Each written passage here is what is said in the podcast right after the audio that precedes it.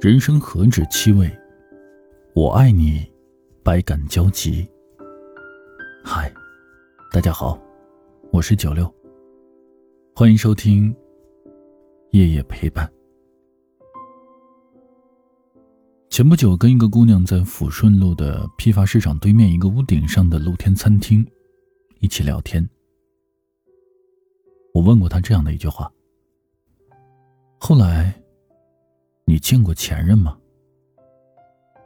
他笑着说：“听说，他终于如愿以偿的升职了。我也凑合开了这家屋顶餐厅。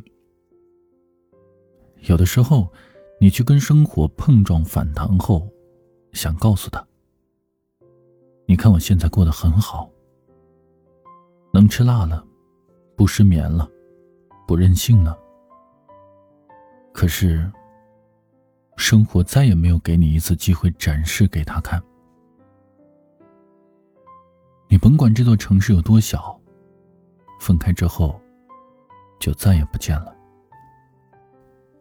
生活还是要继续。你后来，只是活给自己看了。也许一开始，你还赌气要过得很好很好，要让他后悔。我问他：“这家餐厅为什么叫食物链顶端？明明是个素食馆啊。”他笑着说：“有的人天生就是食肉动物，而有的人无论怎么努力，最高就是食草动物。我们都以为自己站在食物链最顶端，其实走出自己的食物链，才知道食肉动物。”和食草动物相爱，天生就是互相伤害。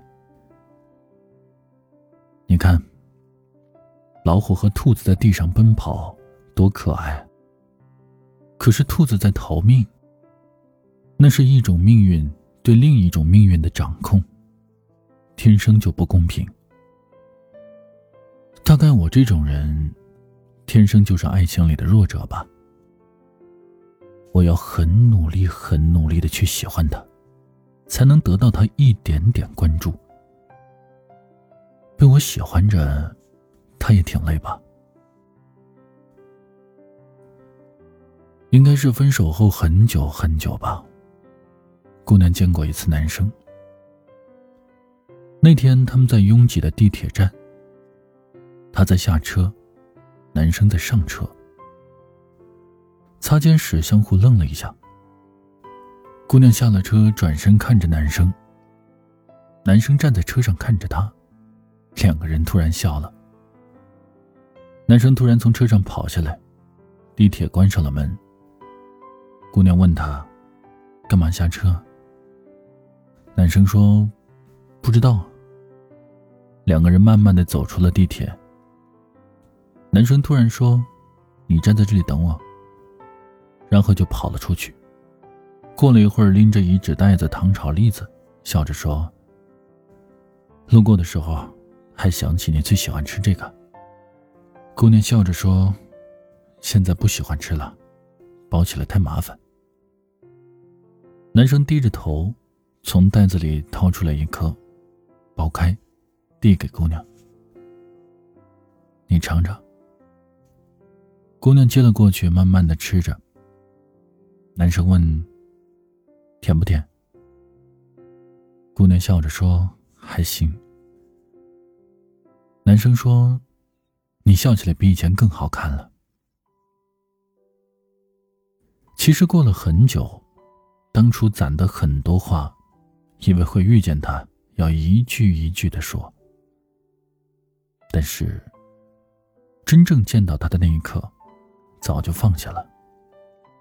你看，曾经的风起云涌，最后也会变成没话找话。男生问：“一起吃个饭吗？”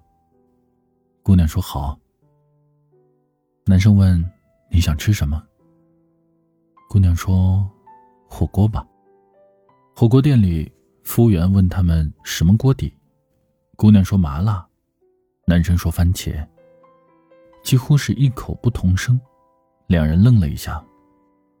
男生说：“你不吃辣。”姑娘笑着说：“我现在吃辣了。”男生笑着说：“你确定你真能吃辣？”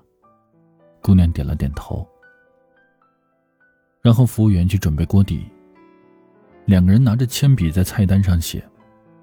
男生问：“来两份茼蒿。”姑娘说：“你不吃这个呀？